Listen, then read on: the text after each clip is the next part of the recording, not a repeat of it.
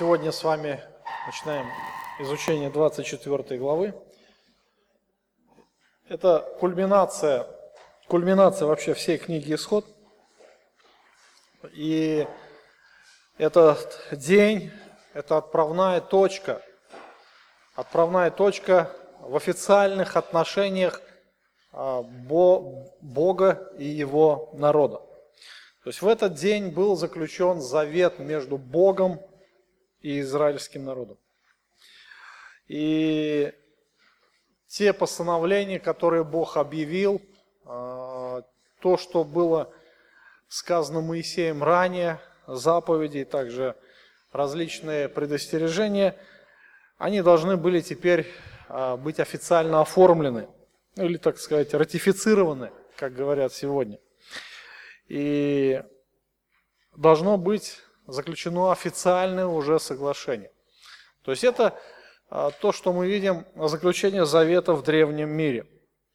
А, например, вот представьте себе ситуацию. А, заключается какой-то союз или какое-то соглашение, будь то торговое или еще экономическое, да любое. Когда мы видим это сегодня, то Конечно же, у нас есть уже официальный какой-то процесс, да, мы понимаем, как это должно все быть. А как быть в, древ... в древние времена? Как это происходило тогда?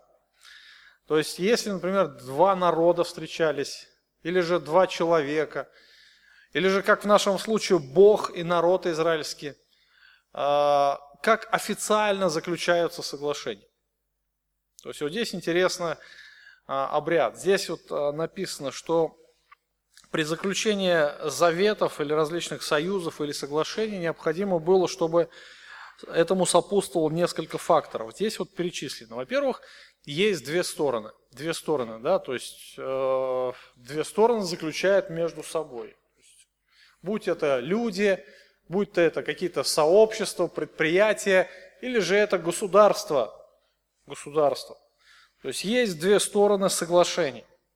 Потом уже есть конкретное а, само соглашение или условия соглашения или условия завета. То есть а, что оговаривается в этом соглашении, то есть объявляется вслух или же а, пишется на бумаге. Но тогда, в древние времена, а, во времена Моисея, бумаг не существовало. Да? Там были другие формы письменности. И в данном, ну, в современности это все на бумаге, и потом уже э, там оговариваются условия, там оговаривается ответственность за исполнение или за неисполнение. И, собственно говоря, само подписание, там ставятся печати, потом происходит обмен, и в конечном итоге пир, празднование, да, то есть еды, много еды, много веселья, музыки и так далее. То есть это современно, современность. А в древнем мире было немножко а, по-другому. Но основные вот эти требования, вот эти факторы, они были соблюдены при заключении завета между Богом и Израилем. Как раз 24 глава, она дает нам сведения, сведения, а, при каких обстоятельствах заключался завет. В Ветхом Завете и даже в Новом Завете мы видим немало таких примеров при заключении завета. А, помните завет или соглашение, союз там а, Иаков и Лаван? Помните та история, да?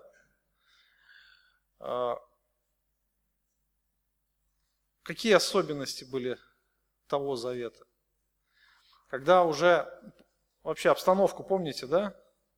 Израиль ушел, или Иаков, они ушли из дома Лавана. Лаван ушел встреч овец, и когда ему доложили, он погнался, имел желание его убить. Но Бог его остановил, явился ему во сне, говорит, не говори там ему ни плохого, ни худого, не делай ничего. И как бы он испугался, и тогда они заключили завет. Какие там были условия? Кто помнит? Мы изучали. Да, одно из условий было в том, чтобы нельзя было заходить на территорию друг друга, то есть э, неприкосновенность границ. Дальше. Да, было две жены, чтобы нельзя, Якову нельзя было брать уже других жен. То есть, чтобы иметь миролюб, а, миролюбимый нрав, да, то есть не идти войной друг против друга. И там, помните, э, опять же, они ели, там э, жертву принесли, накидали холм во свидетеля из камней, помните, да, вот эта вся история. То есть это вот древние, древние обычаи при заключении каких-либо союзов или соглашений. Итак, давайте мы прочитаем 24 а, главу, первые 11 стихов. Сегодня мы остановимся на них. То есть это как раз стихи, которые описывают заключение завета между Богом и Израилем. «И Моисею сказал он, взойди Господу ты и Аарон, Надав и Авиуд, 70 из старейшин Израилевых, и поклонитесь издали. Моисей один пусть приблизится к Господу, а они пусть не приближаются, и народ пусть не восходит с ним. И пришел Моисей и пересказал все слова Господни, все законы, и отвечал весь народ в один голос, и сказали, все, что сказал Господь, сделай. И написал Моисей все слова Господни, встал рано поутру, поставил под горой жертвенник и двенадцать камней по числу двенадцати колен Израилевых. И послал юношей сынов Израилевых, и принесли они жертву всесожжения, и заклали тельцов в мирную жертву Господу. Моисей, взяв половину крови, влил в чашу, а другую половину окропил жертвенник, взял книгу Завета и прочитал слух народу, и сказали они, «Все, что сказал Господь, сделаем и будем послушны». И взял Моисей кровь и окропил народ, говоря, «Вот кровь завета, которую Господь заключил с вами о всех словах сих». Потом зашел Моисей и Аарон, надав Авиуд 70 старейшин Израилевых, и видели Бога Израилева под ногами его нечто подобное работе из чистого сапфира, и как самое небо ясное. И он не простер руки свои на избранных из сынов Израилевых, они видели Бога и ели и пили. Пили. Итак, мы видим, а, Моисей а, получил повеление взойти на гору. Но мы видим, что он не один должен зайти, с ним должен быть Надав, Авиут, Арон и 70 из старейшин.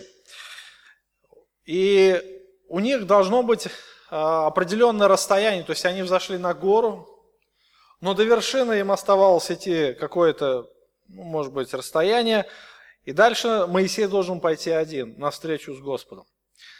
И когда Моисей все это э, пришел, он все пересказал народу, все слова Господни, все законы, и народ как бы поддержал, пусть будет так, как говорит Бог. И мы видим, что э, дальше Моисей записал все слова Господни.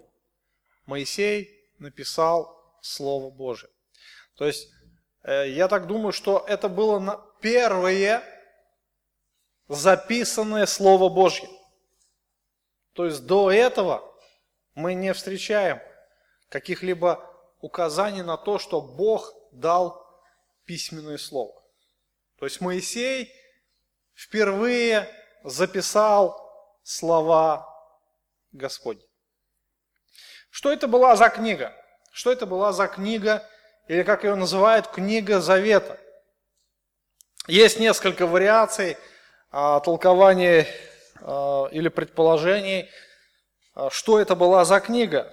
То есть некоторые, меньшинство, наверное, толкователей говорят, что в принципе это все, что связано было до этого, начиная от книги «Бытие» и заканчивая 23 главой включительно. Все, что Бог сказал там Моисею на горе, Моисей все это пересказал – Моисей э, как бы рассказал историю народу и показал, что они являются избранниками народа, и теперь они вступают в Божий завет. То есть э, есть такая точка зрения. А, другие говорят, что, в принципе, здесь а, уже переданы официальные слова Бога, начиная с книги Исход 20 главы, когда Бог а, начал говорить народу. То есть Он объявил 10 заповедей, мы с вами, помните, рассматривали все эти заповеди. И дальше Он уже объявлял им постановления, законы, различные и народ должен был э, это принять. А, например, Мэтью Генри, он говорит следующее, что а, Бог не повел народ вслепую. А, то есть они вначале должны были услышать то, чему они должны повиноваться.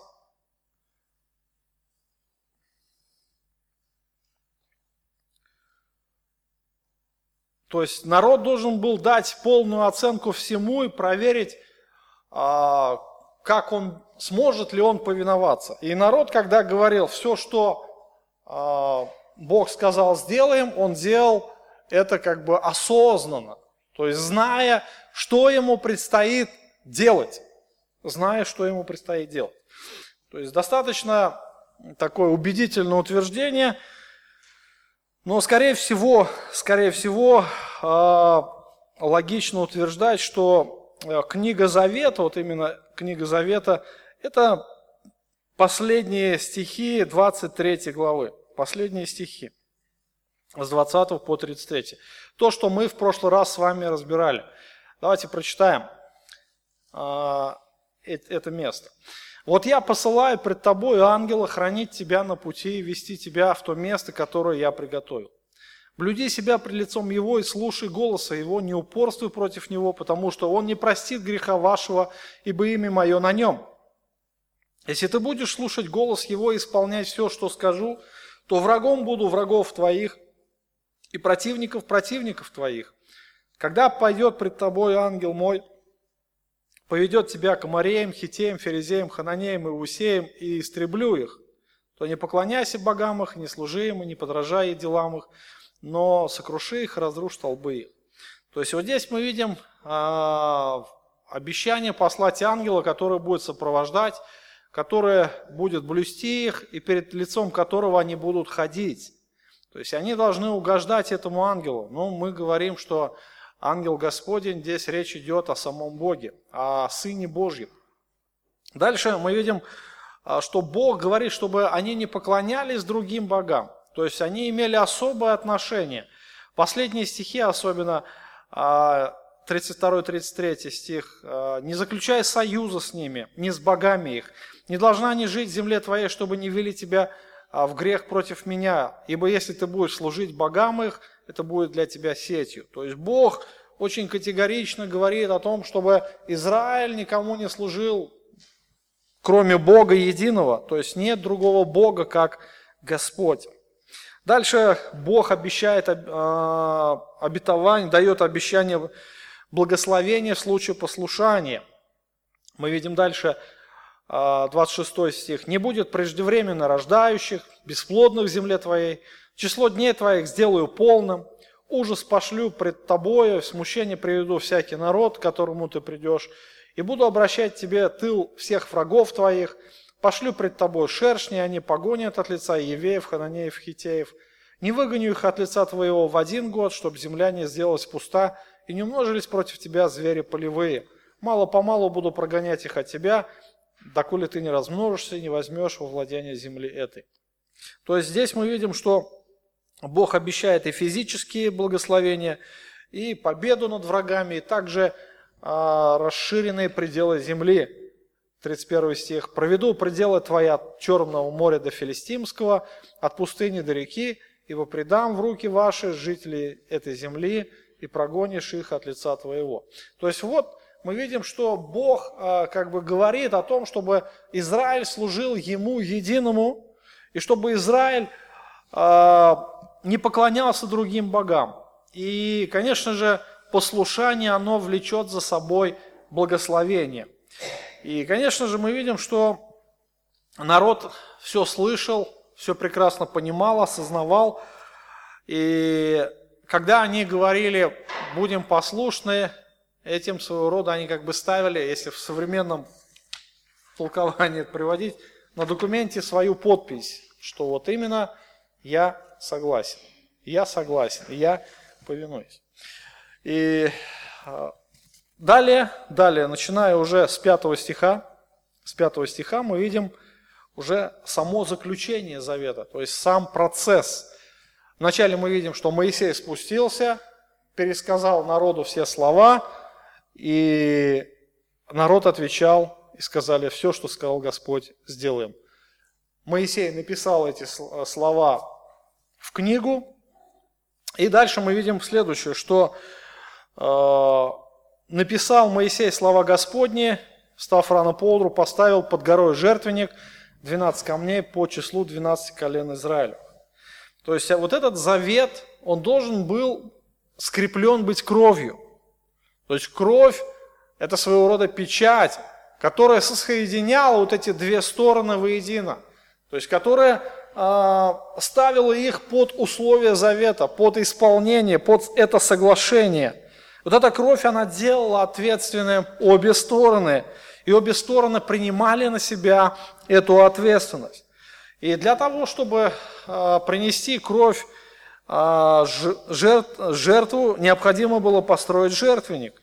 И Моисей как раз вот сделал жертвенник подножия горы из 12 больших огромных камней по числу колен Израилевых. Так говорит Священное Писание.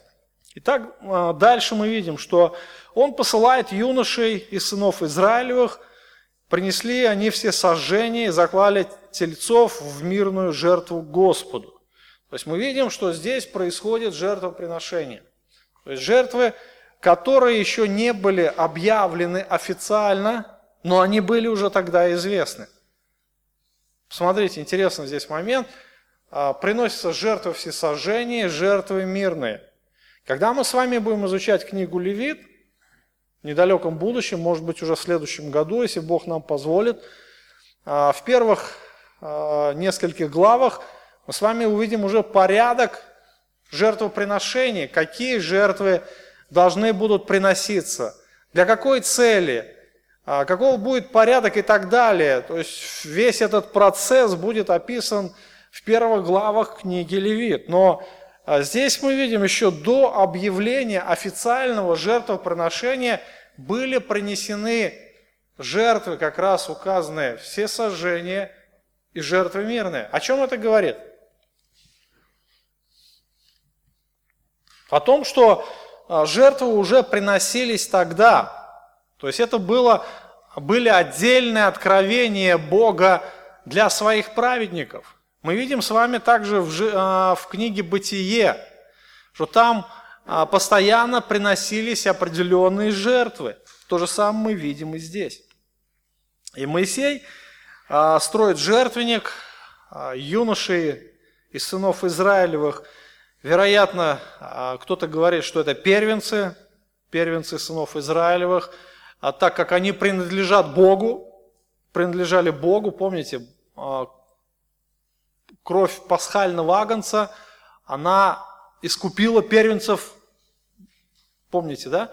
И Бог говорит, они мои, вот эти первенцы, они мои. Но это опять же одно из мнений, что это были первенцы. То есть они приносили все сожжения. И позже первенцы, все первенцы Израиля, они были заменены на одно колено, колено Левия. Священническое колено тогда существовало. То есть, и Здесь э, юношей, мы не знаем, сколько было юношей, не знаем, сколько было жертв, но были принесены жертвы всесожжения. Они закололи тельцов э, в жертву всесожжения, в мирную жертву. То есть о чем это говорит? То есть была принесена мирная жертва. Жертва, которая несла мир между враждующими сторонами. Мирная жертва она принесла мир между Богом и народом израильским. То есть она символизировала этот мир, и что эта жертва явилась как бы посред... вот эта жертва выполняла посредническую функцию. И, конечно же, мы понимаем, что а, все жертвы – это прямое указание на совершенную жертву, которую принесет Иисус Христос когда-то в будущем. Сын Божий станет этой жертвой, которая принесет нам мир с Богом. И в книге Левит же опять э, будут указаны, опять же, цели, цели э, каждого жертвоприношения. Но я повторяю, что все абсолютно ветхозаветные жертвы, абсолютно какие бы они ни были, будь то жертва всесожжения, жертва за грех или мирная жертва, хлебная жертва, все они являются прообразом одной великой, совершенной, достаточной жертвы Сына Божьего Иисуса Христа. Итак, а, мы видим, что жертвы принесены, жертвоприношение состоялось. Шестой стих мы читаем. «Моисей, взяв половину крови, влил в чашу, а другую половину окропил жертвенник». То есть кровь, она должна была скрепить завет. Завет между, между Богом и между народом. Итак, одна, а, вернее, кровь делится на две части – две равные части. Одну часть Моисей собирает в чаше, другую часть он кропит жертвенник. То есть жертвенник – это, ну, как бы, опять же, символизм такой, а, представляет о том, что здесь пребывает Господь. То есть это то место, а, где совершилась жертва, это то место, которое благословил Господь. И, в принципе, окропление жертвенника символизировало окропление самого Бога. И дальше мы видим а, следующее. «И взял книгу Завета», Моисей взял книгу Завета, и прочитал вслух народу. То есть он опять перечитал, но это уже было в официальной обстановке. То есть это была официальная церемония. Не просто так вот он прочитал, да, но это было все официально. Это было все торжественно, народ стоял. То есть это было такое богослужение, мощное поклонение. И Моисей взял эту книгу, и он стал ее перечитывать народу. И народ уже официально, посмотрите здесь, что не просто сказали, ну ладно, мы будем послушны. Нет, это была официальная церемония, и народ сказал, все, что сказал Господь, сделаем и будем послушны. Удивительно. То есть вот а, получается, что Бог объявляет свои условия, Бог дает свои обетования, народ ставит свою подпись. То есть это своего рода как вот соглашение, соглашение, подпись, да, и печать. То есть когда народ сказал, он, значит, подписался, да, если современным языком трактовать. И после этого народ, а, Моисей взял кровь, которая была собрана в чаше, и уже окропил народ. То есть он поставил печать, то есть он скрепил, скрепил заветом, заветом, а, вернее, печатью, своего рода печатью, а кровью завета. Народ и Бога. И возможно, что Моисей окропил не весь народ, а вот именно их представители, старейшин Израилевых, 70 старейшин. И кровь является скрепляющим фактором и свидетельством того, что Бог заключил с народом израильским завет. То есть, опять же, здесь вот в конспектах э, написано, что при современном заключении союза или соглашения стороны подписывают условия, затем обмениваются документами знак заключения соглашения. А здесь же кровь мирных жертв является скрепляющим документом. Народ со своей стороны должен быть послушен тем условиям завета. Бог же со своей стороны обязался благословлять народ. Бог должен был благословить народ при условии. И а, вспоминая Авраамов завет, помните Авраамов завет, мы видим существенную разницу. Существенную разницу. Не, не смотрите в конспект сейчас. В чем разница? Синайского завета или Палестинский завет? То есть, во-первых, это был а, завет, а, Авраамов завет был односторонний, да, односторонний. Помните, а, та ситуация, которая происходила при заключении завета Авраамова. Авраам спрашивает Бога, ну, точно ли это будет, да, то, что ты мне там обещал, что у меня будут потомки. Это книга Бытия, 15 глава, и там Бог как бы вначале объявляет, объявляет тоже в торжественной обстановке. Он говорит, я Господь, который вывел тебя из Ура Халдейского, чтобы дать тебе землю этого владения. Он сказал, Владыка Господи, почему мне узнать, что я буду владеть ею? Господь сказал ему, возьми трехлетнюю телицу, трехлетнюю козу, трехлетнюю овна, горлицу и молодого голубя. Он взял всех, рассек пополам, положил одну часть против другой. Только птиц не рассек. Налетели трупы на трупы хищной птицы, но Авраам отгонял их. При захождении же солнца крепкий сон напал на Авраама, и вот напал не ужас и мрак великий. И сказал Господь Аврааму, знай, что потомки твои будут пришельцами в земле не своей, поработят их и будут угнетать их 400 лет. Но я произведу суд над народом, у которого они будут в порабощении, и после этого они выйдут с большим имуществом, а ты, а отойдешь к отцам твоим в мире и будешь погребен в старости добрый. В четвертом роде возвратятся они сюда, ибо мера беззакония Амареев доселе не наполнилась. То есть вот Бог в торжественной обстановке объявляет условия этого завета, условия завета Авраамова. И дальше, а, когда зашло солнце, наступила тьма, вот дым как бы из печи, пламя огня прошли между рассеченными животными. То есть сам Бог прошелся через рассеченные тела животных. Мы знаем, а, почему так, ну, в чем смысл этого символизма. То есть это означало, что если я не исполню завета, то со мной должно произойти то же самое, что и с этими животными.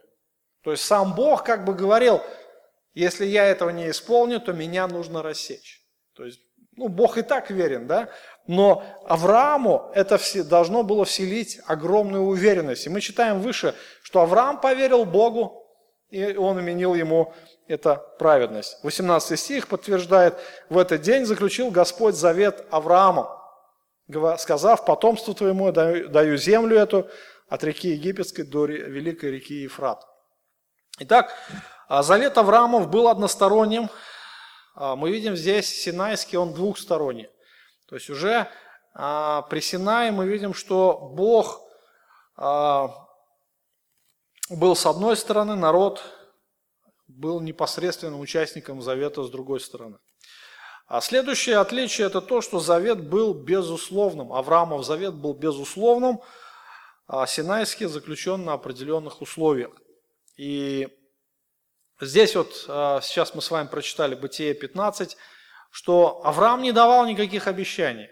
То есть Бог не требовал от Авраама какого-либо послушания, Бог не требовал от Авраама а, соблюдение каких-то условий.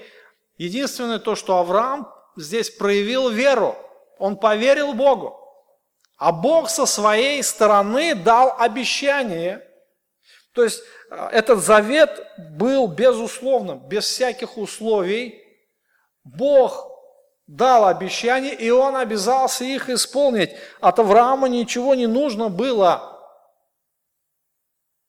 Ему, а, Бог не требовал от него послушания. Но в нашем случае мы видим, что Господь требует послушания, строго послушания словам закона. В случае непослушания Бог должен был послать проклятие на Израиль. И мы видим, что в ходе истории все слова Божьи они осуществились именно относительно завета. А, если нам Бог позволит дойти до книги Левит, 26 главы и Второзаконие 30 главы, мы с вами увидим благословение и проклятие завета. Благословение и проклятие завета. То есть там а, Господь оговаривает уже все последствия а, завета, да, послушание завета, или непослушание.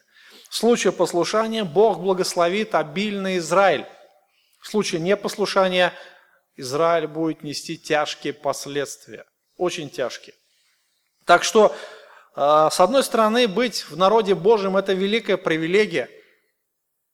С другой стороны, это великая ответственность. Израиль это почувствовал на себе. В течение вот уже а, практически трех тысяч лет Израиль несет на себе это бремя привилегии называться народом Божьим. То есть в течение истории было не так много времени, не так долго, когда Израиль был на пьедестале, так сказать, современного мира. Когда Израиль стоял у главы э, империи, да, что они правили фактически всем миром. То есть это были золотые времена Давида и Соломона. И потом эти времена закончились. То есть это короткое время, ну пускай, если Давид правил там 40 лет, и то не полных 7 лет там только двумя коленами владел. Потом Соломон 40 лет, и уже после пошел упадок. Разделение царства и упадок. И до сих пор а, царство Израиля не восстановилось. То есть грядущие события, которые должны произойти уже в тысячелетнем царстве, только найдут э, исполнение всех обещаний Божьих э, в израильском завете. Итак, Бог с Израилем вступает в законные отношения. То есть были принесены жертвы, был окроплен жертвенник, и также был окроплен народ. Были объявлены слова завета – Израиль как бы поставил свою подпись и скрепили своего рода печатью в виде крови, да, краплением крови. То есть вот такой был порядок при заключении завета. Итак, а, мы читаем дальше в том, что Бог был весьма благосклонен к народу. Бог был благосклонен. С 9 стиха. «Потом взошел Моисей, Аарон, Надав, Авиуд и 70 старейшин Израилевых, и видели Бога Израилева, и под ногами его было нечто подобное работе из чистого сапфира, и как самое небо ясное, и он не простер руки своих на избранных из сынов Израилевых, они видели Бога и ели и пили. Вообще удивительные слова, но так они здесь э, передают такую сухую информацию, знаете. Но просто немножко давайте вникнем в глубину, что там происходило. После того, как произошло вот это торжественное, произошла торжественная церемония заключения завета, все, подписи были поставлены, печати были поставлены, да. Теперь что оставалось? Праздновать, да, только праздновать. И мы видим, что Моисей и старейшины народа, Арон, Надав и Авиуд, они входят, на, а, взбираются на гору, и Бог идет им навстречу. Бог идет им навстречу. То есть сам Бог э, радуется, сам Бог торжествует со своим народом, Он присутствует в среде Израиля. То есть мы видим, что э, представители Израиля, то есть старейшины Израиля, э, главы, руководители Израиля, они вступают уже в непосредственное общение с Богом, в присутствие самого Господа. Они являются приглашенными гостями на этот торжественный пир. Это было такое знаменательнейшее событие. То есть это была отправная точка а, уже официальных отношений Бога и Израиля. И мы видим, что Писание говорит, они видели Бога и не умерли. Они видели Бога и не умерли. Что означает эта фраза? Бог пировал вместе со своим народом. Сам Бог. Удивительно, да? Когда вы такое могли видеть? Ну, наверное, мы еще этого не видели. Но будет пир. Мы будем свидетели, по крайней мере, большинство из нас – если мы действительно веруем в нашего Спасителя. Будет пир, и мы будем участниками на этом пиру, но Старейшины народа тоже были участниками небесного пира. Они видели Бога, они вместе с Ним радовались, они вместе с Ним веселились. А, что значит а, явление Бога людям? То есть ответ очень прост. То есть здесь не обязательно то, что триединый Бог спустился во всей своей славе на землю. Если бы он спустился, никого бы в живых не осталось. Но когда мы говорим о явлении а, Бога человеком, и когда человек видит Бога, что это значит? Все просто. Явление Сына Божьего. Все очень просто. Когда Бог является человеком, то есть Он, а, помните в богословии, если вы помните занятия по теологии, как это называется? Ну, теофания, да, явление Божье. А, теофания, как называется явление Сына Божьего в Ветхом Завете?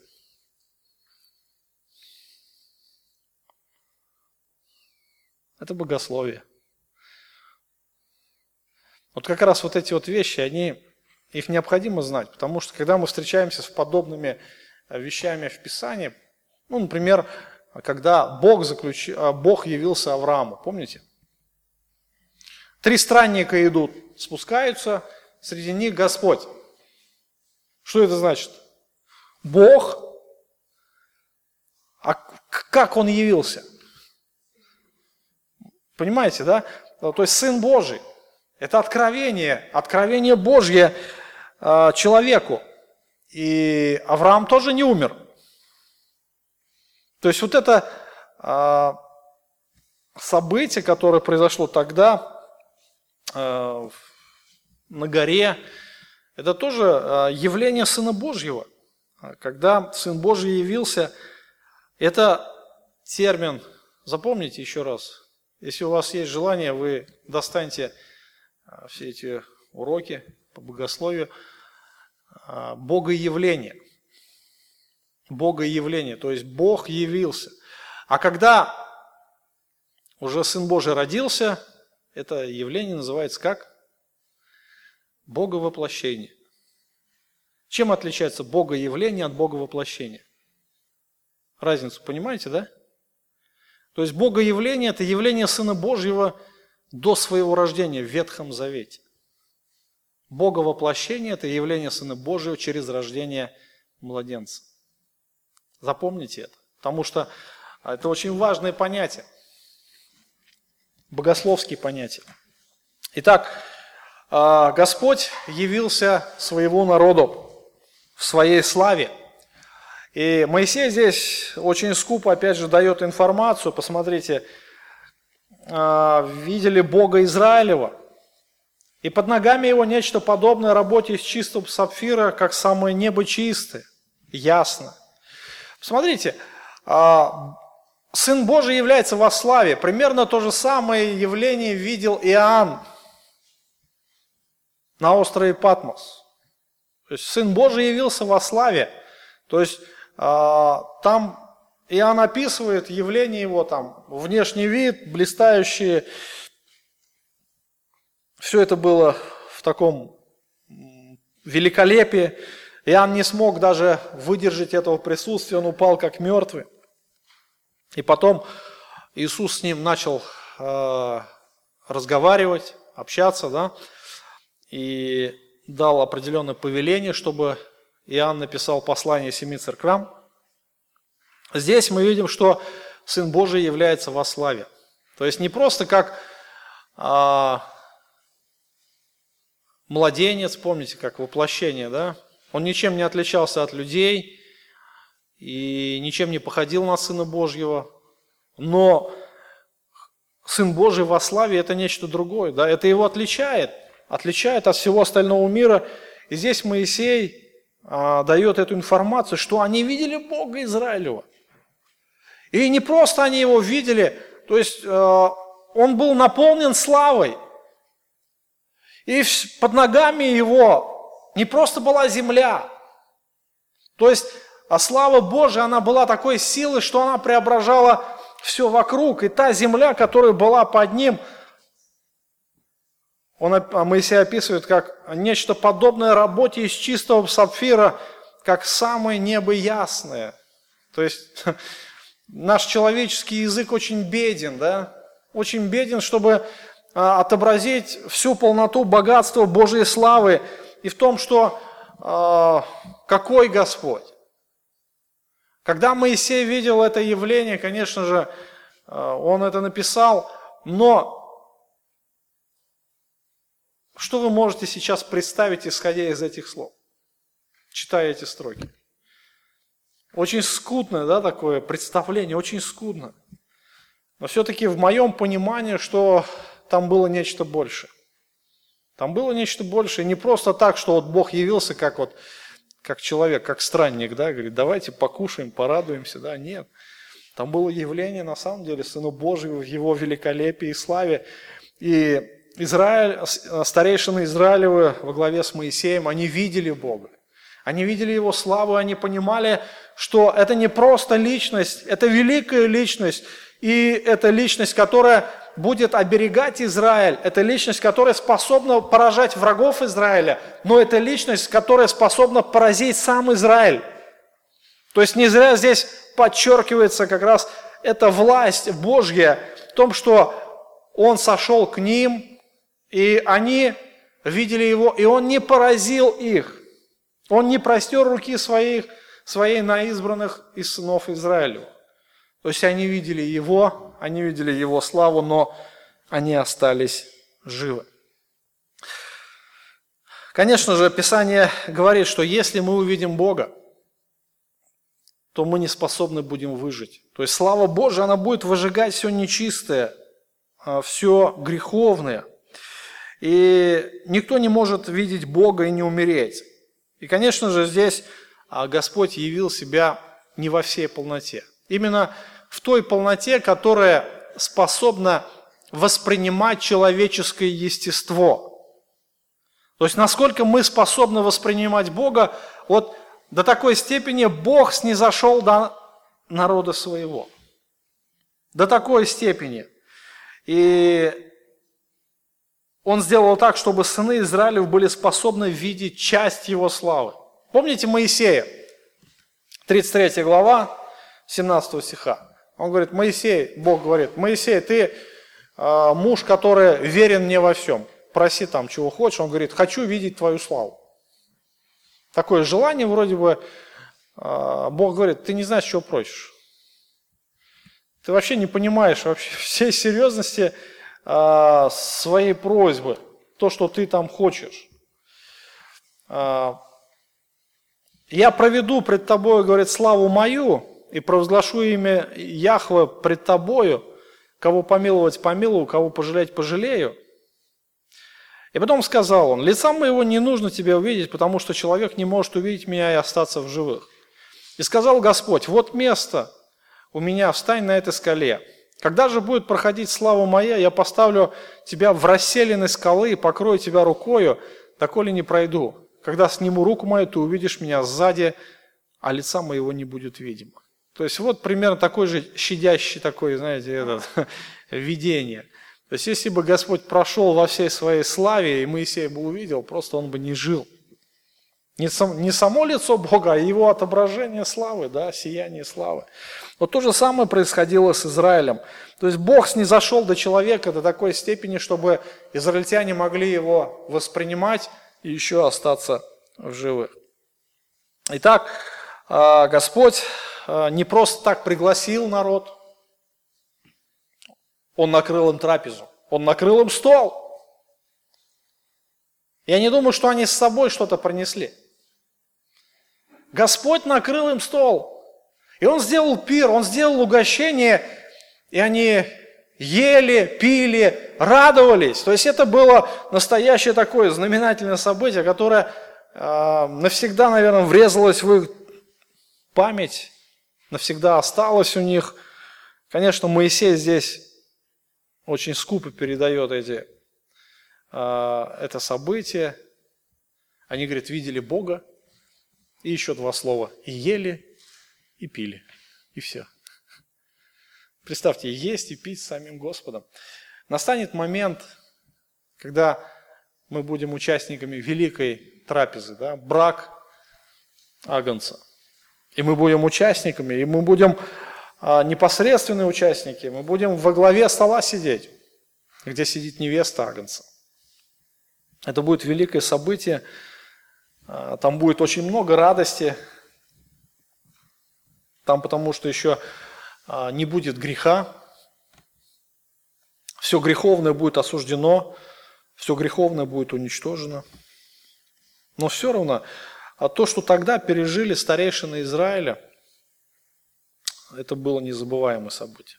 И это событие было такое основополагающее а, в истории народа Божьего.